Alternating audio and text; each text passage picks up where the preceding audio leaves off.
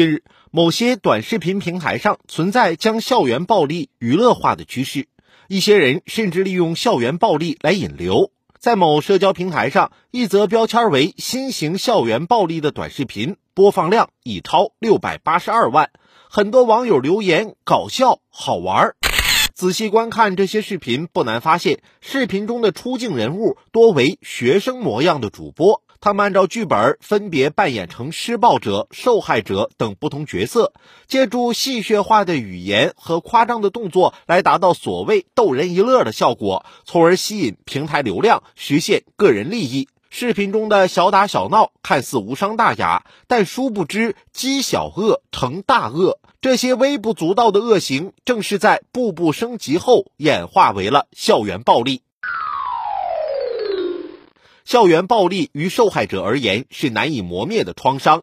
于社会而言是必须根除的毒瘤。校园暴力是指在校内外发生的可能造成受害者身体、心理伤害的攻击行为。对那些在校园暴力中被欺凌过的孩子来说，有时肉体上的伤害甚至远不如精神上的摧残来得旷日持久。那些恐惧、痛苦的心情宛如阴霾，在他们漫长的成长过程中挥之不去。青少年是一个国家出生之太阳。将战之花朵，而清除校园暴力也是为广大青少年的健康成长铺路。在我国，《民法典》《未成年人保护法》等法律法规明确规定，对违法的校园欺凌行为实施处罚。即便在法律和政策的双重保险下，新型校园暴力的短视频依然在网络平台上开始泛滥，校园暴力的管制难度可见一斑。新型校园暴力短视频泛滥，平台的疏忽难辞其咎。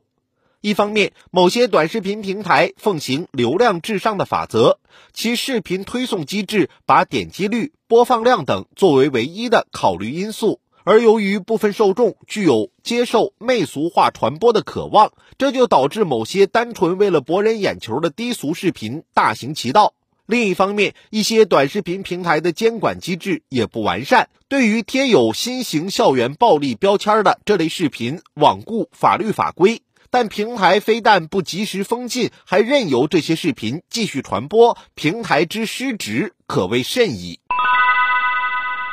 严防新型校园暴力短视频泛滥，需要平台切实履责，拉好最后一根警戒线。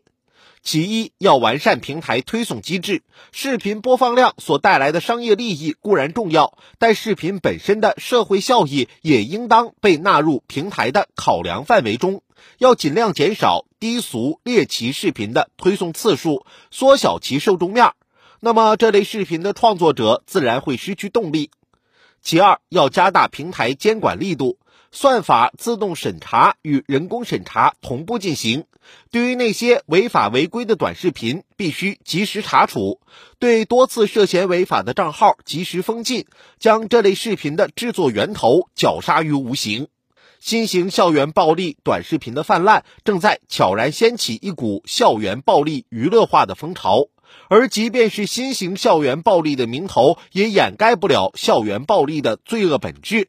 短视频平台作为视频传播的关键一环，必须切实履责，完善推送机制的同时，要加大监管力度，让所谓的新型校园暴力在互联网中无所归依。